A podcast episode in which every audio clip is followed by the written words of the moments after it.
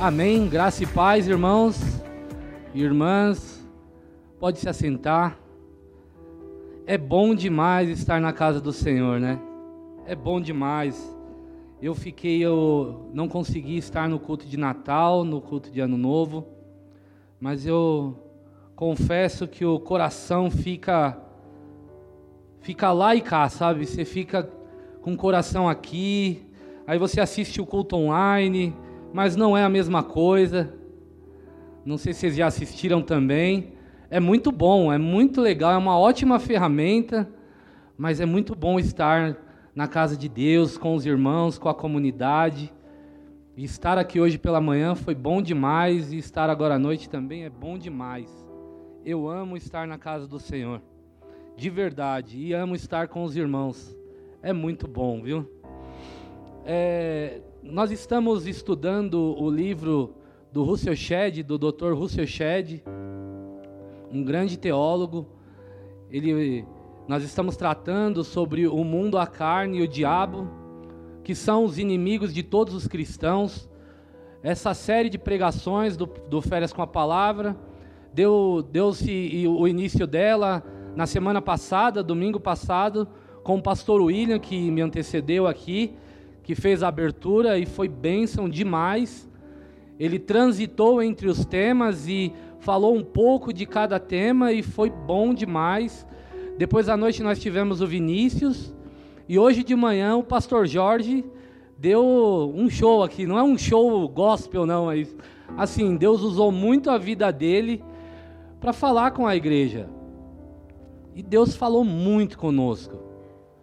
Deus falou muito conosco ele foi muito criativo. E é um desafio pregar com esses caras. Meu. Eu não sei se eu, se os outros têm a mesma dificuldade, mas é um desafio, porque cada um vem de uma forma diferente e Deus usa de formas diferentes os seus filhos. E, e eu fiquei olhando, observando, e eu falei, nossa, que coisa bacana, sabe? E é muito bom esse, esse método criativo para falar de coisas profundas e sérias, sabe?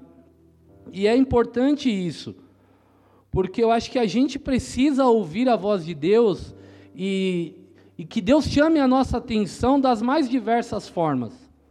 Ele usou um trecho de uma série muito bacana e ele falou que uma das coisas que o diabo tenta fazer é deturpar a nossa identidade tirar de nós a identidade. Naquela série, eu não lembro, eu não cheguei a assistir, mas eu, eu lembro que ele falou que que eles tentam colocar as pessoas como números, né?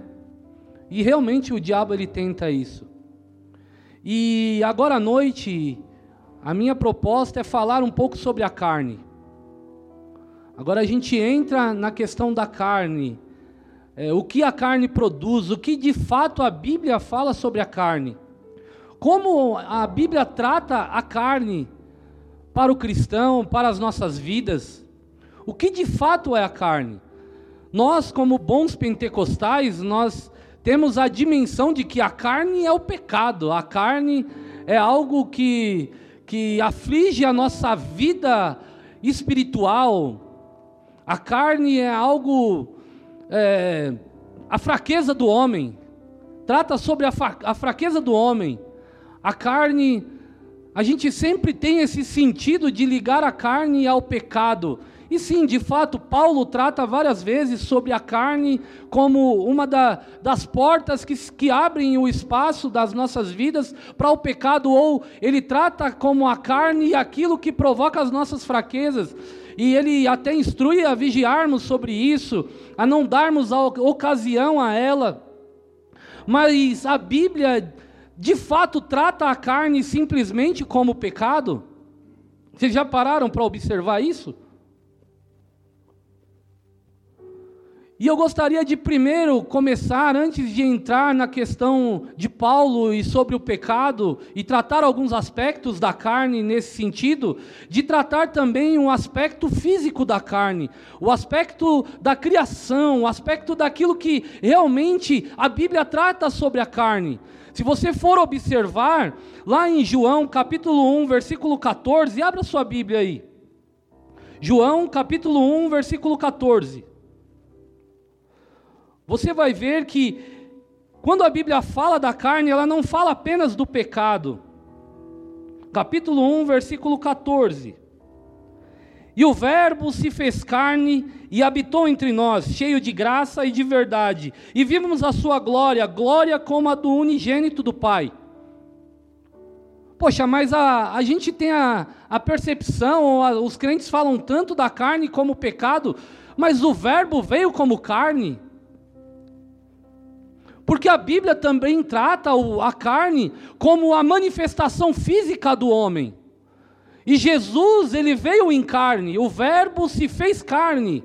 Aquele que transcendia a existência, ele veio como carne para se apresentar à, à sociedade, para se relacionar com aqueles que ele ama, com aqueles que ele veio salvar. Ele veio como carne, ele encarnou. Então a gente vai quebrando algumas alguns paradigmas que, que foram criados em nossa mente, em nossa cultura, Pra, por que, que eu estou falando isso? Para mostrar que a carne também traz o sentido da relação. Lá em Gênesis capítulo 2, quando Deus ele cria o homem e a mulher, ele fala assim: e unicião e serão uma só carne. Carne. Porque a carne, além do pecado, ela também manifesta a união entre pessoas ela também traz a dimensão da nossa, da nossa comunidade, da coesão dos relacionamentos, da profundidade dos relacionamentos. A carne em si, ela não é o pecado. Tem uma história de um homem que foi até um pastor e ele chegou naquele pastor e ele falou: Pastor, eu não aguento mais, eu vou abandonar o ministério, eu vou deixar a minha família de lado, eu vou largar tudo, pastor, porque eu não estou mais aguentando lutar contra a minha carne. Eu vou deixar a minha esposa, a minha carne está me vencendo, eu não tenho mais condições de seguir em frente com a minha vida com Deus, a minha carne está me vencendo. Aquele pastor muito experiente, ele olhou nos olhos daquele homem e ele disse: É a sua carne mesmo que está te vencendo? Ou é o pecado? Porque pecado não se chama carne, pecado tem nome. E se nós não nomearmos os pecados, deixarmos é, genérico como carne, nós não enfrentaremos de frente aquilo que nós precisamos vencer. Por quê? Porque introduziram dentro de nós a carne simplesmente como pecado. Mas a carne manifesta a relação física do homem também. E a Bíblia traz a carne como relacionamento também. É impossível uma comunidade viver junto, ter coesão, relacionamento, se eles não estiverem presentes fisicamente, em carne. Ah, não, meu irmão, mas a minha relação com o Gessé é algo espiritual. Mas ela se manifesta e ela se desenvolve fisicamente, olho no olho, tete a tete, numa boa conversa. Por isso, o Verbo se fez carne para exemplificar que ele veio se relacionar. Ele andou com os doze, ele sentou com pecadores, ele foi à casa das pessoas se relacionar com elas fisicamente, de forma espiritual, não carnal. Ele sorria, ele chorava, como todos nós. Então a carne também tem esse sentido da comunidade. Em Atos capítulo 2, a igreja primitiva começa a crescer. E lá, os teólogos e aqueles que falam da comunhão, eles desenvolvem esse raciocínio. E o Shed vai falar que no livro que a carne também é uma forma de desenvolver a coinonia bíblica, que é a comunhão. Não, ele fala que é impossível desenvolver a coinonia, a comunhão, se não estivermos presentes fisicamente. Olho no olho. E nós provamos disso. Como eu disse no início, é muito bom o culto online, essa ferramenta é muito boa mesmo, de fato. As confrarias se desenvolveram, cresceram.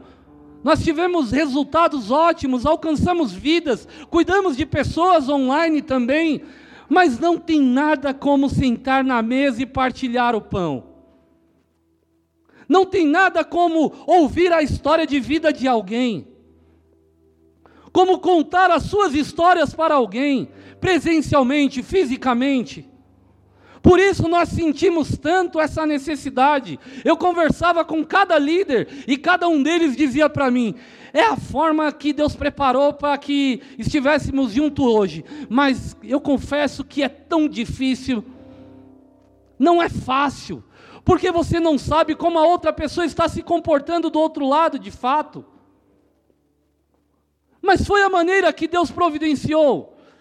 Mas a gente sentiu a necessidade do contato carnal e físico, de estarmos juntos, de estarmos presencialmente juntos. Ficou muito claro isso na comunidade.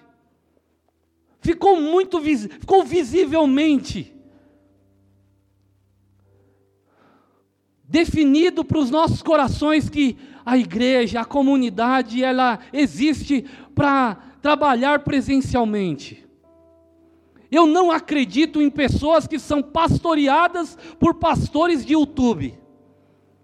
Porque estas pessoas, pastores de YouTube, eles não escutam a sua história, eles não conhecem o seu coração, eles não entendem a maneira como você interpreta a vida, e eles dão conselho para diversas pessoas, eles lançam ao vento. E quando nós recebemos esses conselhos, com certeza nós vamos absorver aquilo que o nosso coração anseia. E normalmente não é aquilo que precisamos de fato ouvir. Porque o nosso coração ele é enganoso. Por isso a necessidade de estar fisicamente em uma comunidade e a importância de entender o porquê o verbo se fez carne porque ele precisava provar daquilo que nós provávamos. Ele tinha que passar por aquilo que nós passamos, até ele se entregar no Calvário. Mas ele era Deus, mas ele também era homem. Mas ele veio e ele passou fome.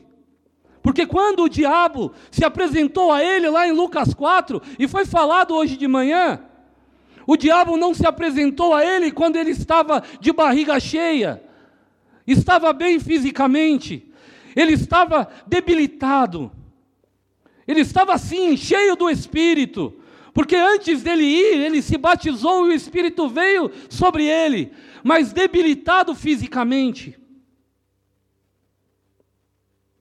Debilitado fisicamente, passando fome. E aí o diabo se apresentou a ele. E agora aqui eu quero começar a transitar naquilo que Paulo falava sobre a carne.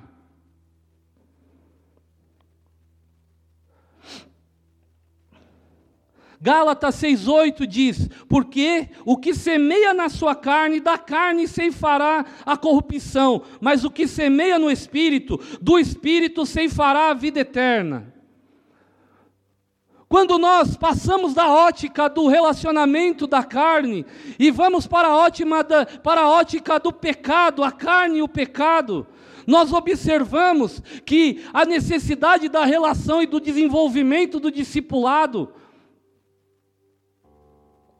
ela desencadeia aquilo que a nossa carne anseia. E por isso eu comecei falando da, daquilo que Jesus passou e de como a gente deve observar a ausência do relacionamento cristão, da comunidade. Porque a nossa carne, ela anseia por uma relação superficial. A nossa carne, de forma na ótica do pecado, ela nos leva a buscar o relacionamento superficial, porque nós não queremos falar as verdades que vivemos. Nós queremos que o outro se abra para que nós possamos aconselhar, mas nós não abrimos as nossas feridas para serem tratadas. Por isso nós buscamos discipulado em livros. E eu não estou dizendo que isso é ruim. Mas é horrível uma pessoa discipulada por livros ou por internet, sabe por quê? Porque o livro não conhece a sua vida. Novamente isso. A ótica carnal do relacionamento, ela é importantíssima, porque o discipulado acontece fisicamente. Os pecados são tratados quando você abre e nomeia eles a alguém que pode te aconselhar biblicamente. Olha a importância de entender a ótica carnal do relacionamento, o porquê Jesus veio conhecer o ser humano. Não que ele não conhecesse, mas ele veio para se relacionar, entender isso e demonstrar como se relacionar porque ele sabia que o homem ele tendenciava a esconder as suas fragilidades. E Paulo ele vai tratar exatamente isso em Romanos, em, em Romanos e em Gálatas. Porque o que semeia na carne, da carne se fará corrupção. Todas as vezes que nós semeamos aquilo que a nossa carne anseia, nós colheremos as coisas da carne, as coisas seculares, mundanas, como foi dito hoje de manhã. Mas quando semeamos no Espírito, nós colheremos as coisas para a eternidade. Então, quando nós observamos a ótica do, do pecado e do espírito, nós passamos a entender que não é uma questão de ser espiritual, mas é uma questão de salvação e de eternidade. E compreender a sutileza da carne é muito importante. E quando eu comecei a meditar sobre isso e buscar em Deus algo para nós partilharmos hoje à noite, eu falei, Deus, eu quero algo que que me faça compreender não apenas é, o carnal, o fraco, aquela pessoa que se julga o nada na comunidade, mas para que nós possamos entender é que todos nós estamos sujeitos às fragilidades que a carne provoca. E eu fui em 2 Samuel capítulo 11, meditar sobre a vida de um grande homem de Deus, um homem chamado Davi. Samuel capítulo 11 conta uma história da vida de Davi que muitos de nós não teríamos coragem de contar. Conta uma história da vida de um grande homem de Deus, que muito provavelmente, se fôssemos escrever um livro sobre a nossa vida e, isso, e esse ocorrido tivesse acontecido, talvez eu omitiria. Você não, Gessé? Algumas coisas a gente não é não, pastor Jorge? Gente, essa parte eu pularia. Não, deixa essa parte aqui, deixa só eu e Deus. Deus lançou no mar do esquecimento, quem sou eu para lembrar? Mas a Bíblia lembra. A palavra de Deus lembra. Porque é importantíssimo a gente compreender que o pecado, a carne, ela assola tanto o espiritual quanto, ao, quanto o frágil. Não existe o crente maduro ou imaturo. A carne, ela aflige a todos nós. Todos estamos sujeitos a ela. Todos nós passamos por estes momentos de dificuldade na vida, tomamos decisões que não deveríamos tomar, paramos quando deveríamos avançar, e essa história, ela fala exatamente sobre isso. Abram lá as vossas Bíblias. O primeiro ponto que eu queria falar sobre isso é: olha só o versículo 1: decorrido um ano, no tempo em que os reis costumavam sair para a guerra, Davi enviou Joabe, seus oficiais e todo Israel. Eles destruíram os filhos de Amon e sitiaram a cidade de Rabá, mas Davi ficou em Jerusalém. A carne ela nos engana. A carne nos desencoraja. Era o tempo dos reis irem para a guerra. Não era o tempo dos reis paralisarem. Não era o tempo dos reis pararem. Mas a carne, ela opera em nós e ela trai o nosso coração e diz para nós: é o tempo de você descansar, é o tempo de você parar. E eu não estou dizendo que a pessoa tirar um período de férias, de descanso, passear, ir para algum lugar, isso é ruim. Mas a sua comunhão com Deus, ela não cessa. Não existe lugar onde Deus não esteja. A não ser que você não esteja nele, você não esteja ouvindo ele. Davi tomou esta decisão. Era o tempo do homem de Deus ir para a guerra. Era o tempo do rei, dos reis irem para a guerra. Davi fica em Jerusalém, descansando em seu palácio real, na sua cama real, no seu quarto real, com a sua TV, não, naquela época não tinha, né? De 60 polegadas real. A carne a carne fez com que Davi ficasse. E as consequências sempre vêm. Observem aí no versículo 2: Davi passeava pelo seu palácio real. Quando, de repente, os olhos dele saíram da onde nunca deveriam ter saído da presença de Deus e enxergaram uma mulher se banhando. Olha o problema de não ouvir a voz de Deus, de não estar aonde deveria estar, do coração estar distante, estar dando ouvido e vazão à sua carne. Davi avista Betseba, uma mulher casada se banhando. A carne te faz parar quando devemos estar lutando. A carne te leva a lugares e olhar para coisas que você não olharia se estivesse batalhando, se estivesse ganhando almas. Porque nós damos vazão a ela, nós abrimos a brecha que ela precisa. Ela não precisa de muito, são sutilezas, coisas comuns da vida, e é onde ela opera, e aí a gente vai se distanciando, e aí é onde os nossos olhos se enganam. E quando nós vamos ver, nós já não estamos mais com desejo de estar na comunidade, vivendo os relacionamentos. Nós não temos coragem de abrir o nosso coração.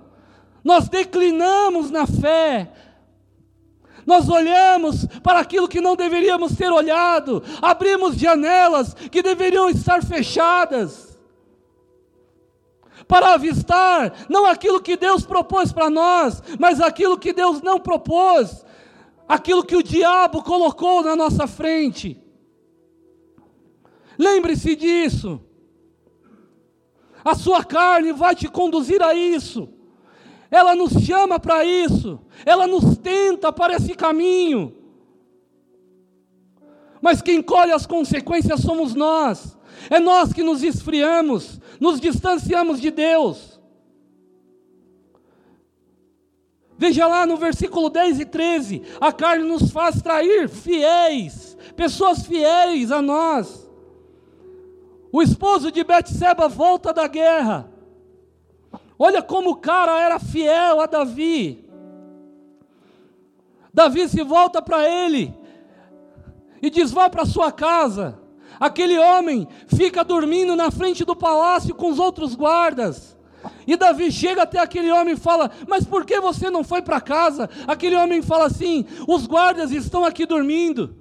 O meu chefe está lá no meio da guerra. Como poderia eu ir para minha casa, para minha casa e se deitar com a minha esposa? Sabe o que Davi faz? Porque ele estava tomado pela carne. Escreve uma carta ao líder do exército e manda colocar Urírias lá na frente. Coração tomado pela carne. Horrível, terrível. A carne tem o poder de fazer isso com o homem segundo o coração de Deus. Aquele mesmo que havia derrotado Golias, aquele mesmo ao qual Deus havia enxergado no meio de sete irmãos, de oito irmãos. Como assim? Um homem espiritualizado. Como pode ele cair dessa forma, tomar essas atitudes? A carne consegue destruir a vida espiritual de um homem e de uma mulher. E não é com coisas ruins. Hoje de manhã o pastor colocou uma foto de um diabinho tão bonitinho, sabe? Gordinho, bochechudinho, com um chifrinho pequenininho, com um rabinho. Quem disse que o diabo é assim? O diabo vai vir para aquele que tem tentações com mulheres, com a mulher que ele sonha. O diabo vai vir com aquele que é tentado pelo dinheiro, com o, os bens materiais mais tentadores que o homem pode ter. E não é que a pessoa não vai conseguir ter os seus bens, mas é que o diabo ele vai te amarrar a esses bens. O diabo ele vai fazer com que o seu coração só tenha alegria se você estiver usufruindo daquelas coisas. E quem se apega a coisas se perde, porque coisas perecem, coisas se vão, coisas se acabam, coisas não vão para o céu. Como diz as pessoas, caixão não tem gaveta, Caixão não tem cofre. Tudo que você ganhar nessa vida vai ficar. O diabo ele tenta a gente, a nossa carne, com aquilo que nós almejamos.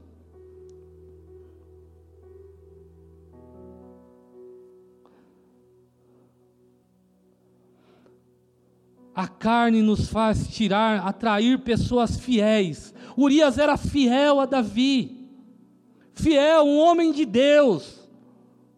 Mas Davi o traiu. Davi o traiu. Às vezes nós deixamos os relacionamentos de lado por coisas, por situações.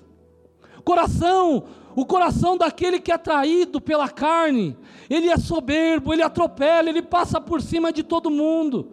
Ele nunca está contente com aquilo que ele foi chamado para fazer. Não existe contentamento para aquele que é possuído pela carne e pelo pecado. Nunca está bom. Quem está liderando não é o que deveria. Quem está à frente não é o que deveria estar. Mas quem é aquele homem para estar como pastor? Mas quem é aquele irmão para estar liderando esse ministério? Eu poderia estar fazendo muito melhor. E o irmão não pode dar uma tropeçada que a pessoa é o primeiro a estar tá lá para apontar outro pico.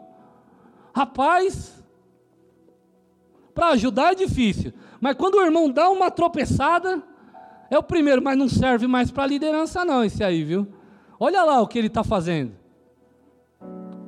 Porque a carne e o pecado te faz almejar aquilo que não é seu. E te faz trair pessoas fiéis. O camarada trupicou, mas o cara estava em todos os cultos, o cara estava em todas as ações, o cara não faltava em nada, ele era fiel. O cara não toca tão bem, mas rapaz, todos os ensaios, meu, o cara tá lá, meu. Se precisar cantar, ele nem canta bem, mas ele canta. O cara topa, meu.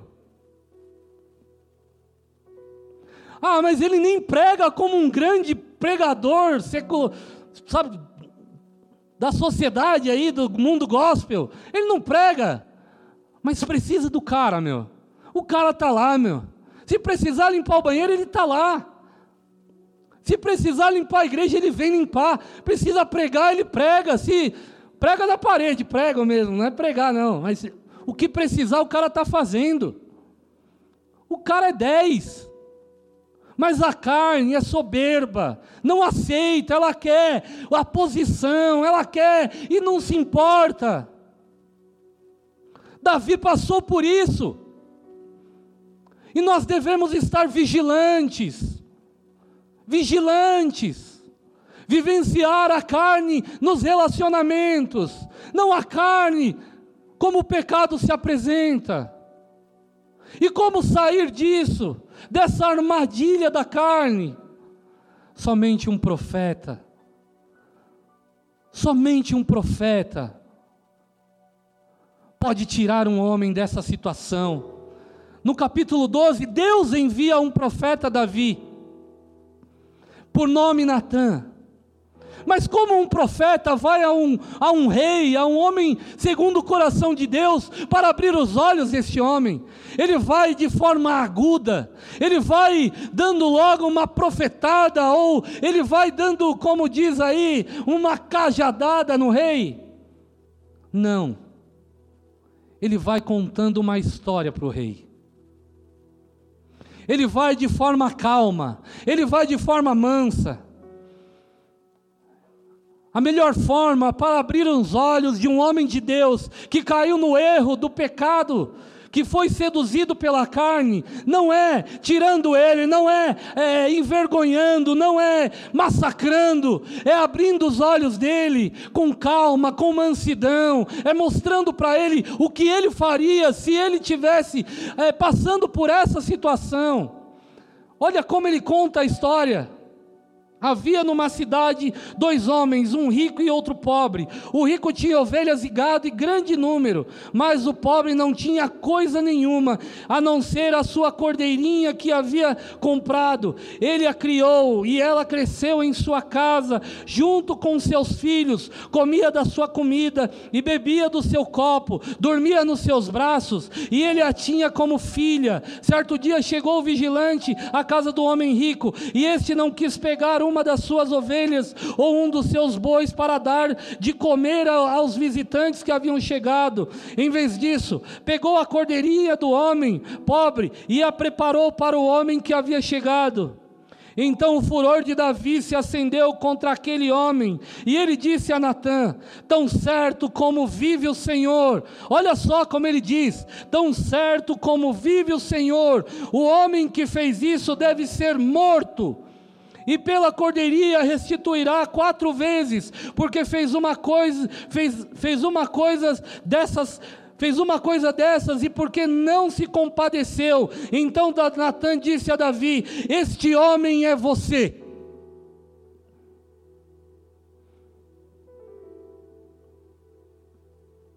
Às vezes nós precisamos ouvir a voz de Deus de forma mansa e calma para compreender que nós precisamos retomar a nossa caminhada de comunhão com Deus, de comunhão com os irmãos. Qual foi a atitude de Davi? Eu ungi rei sobre Israel e eu, o Deus de Israel,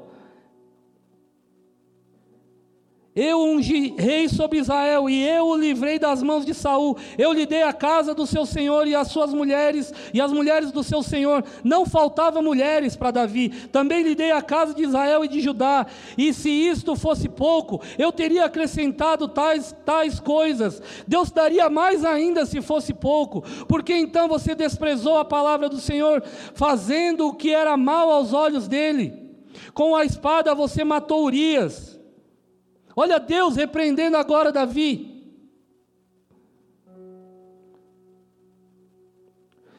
Olha lá no 13, o que Davi diz a Natã: Pequei contra o Senhor. E Natã respondeu: Também o Senhor perdoou o seu pecado. Você não morrerá, mas porque com isso você deu motivo a que os inimigos do Senhor blasfemassem, também o filho que lhe nasceu morrerá. Então Natan foi para sua casa. Davi havia se lançado ao chão, se arrependido, mas as consequências ficaram.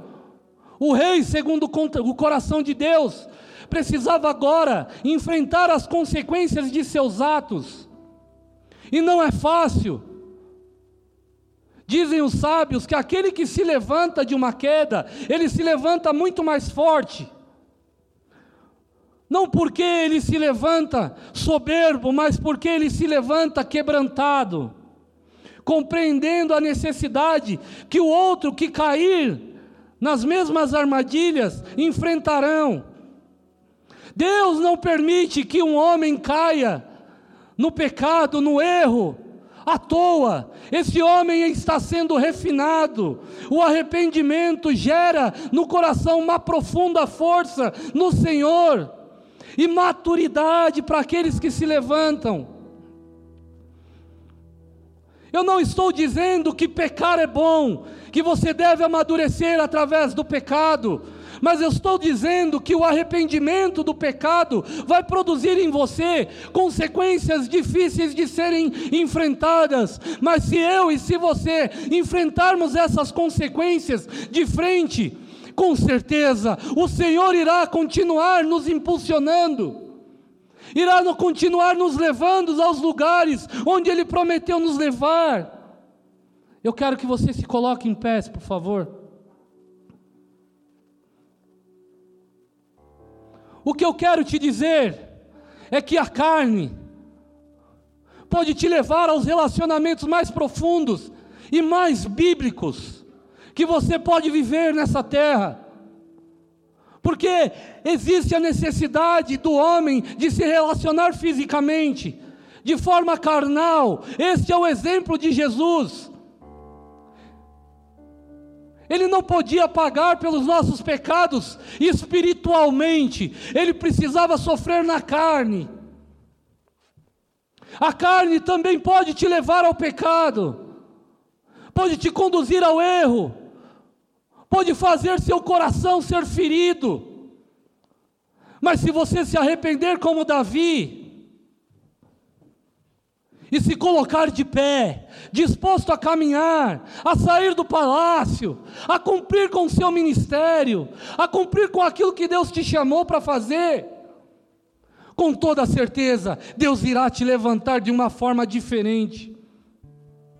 Deus irá cumprir as suas promessas. Deus irá fazer as coisas que você não acredita mais que irá acontecer, acontecer sim. É mentira do diabo que não existe misericórdia para aquele que pecou, não existe misericórdia para aquele que deu as costas à obra do Senhor. É mentira do diabo. Deus está disposto a perdoar aqueles que se arrependem. A história de Davi não acabou em Urias. A história de Davi não acabou em Betseba.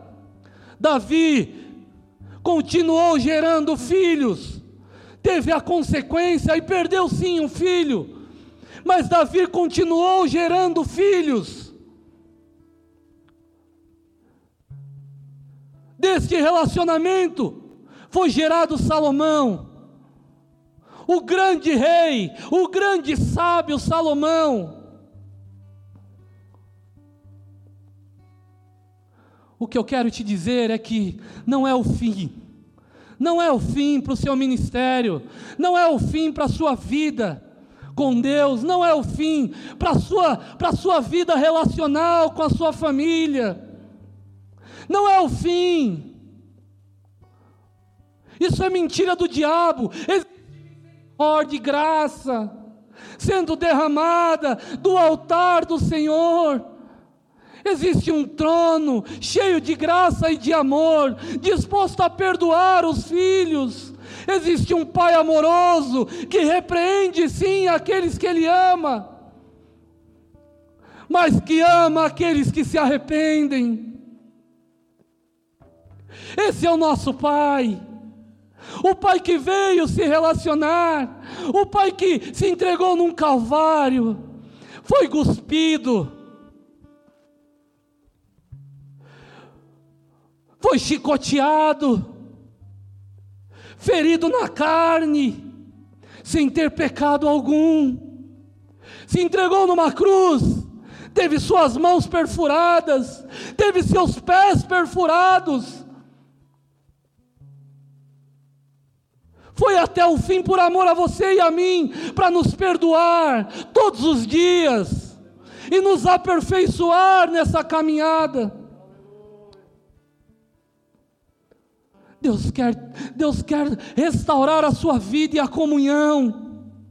Eu não sei o que você cometeu, eu não sei o que você passou por esses dias, eu não sei o que atribulou a sua mente, te fez questionar se Deus realmente é com você o que te fez cair. Eu sei das minhas batalhas interiores, das minhas lutas pessoais, que todos os dias eu tenho que travar. Eu sei como a minha carne, ela me tenta parar todos os dias.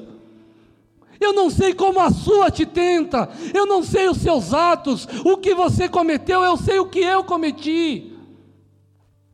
Mas o que eu quero te dizer é que esta noite é uma noite de reconciliação com o Criador, é uma noite em que Ele te chama para vencer a carne, porque Ele sabe que sozinho você não vence, Ele te chama para vencer com Ele, para vencer nele.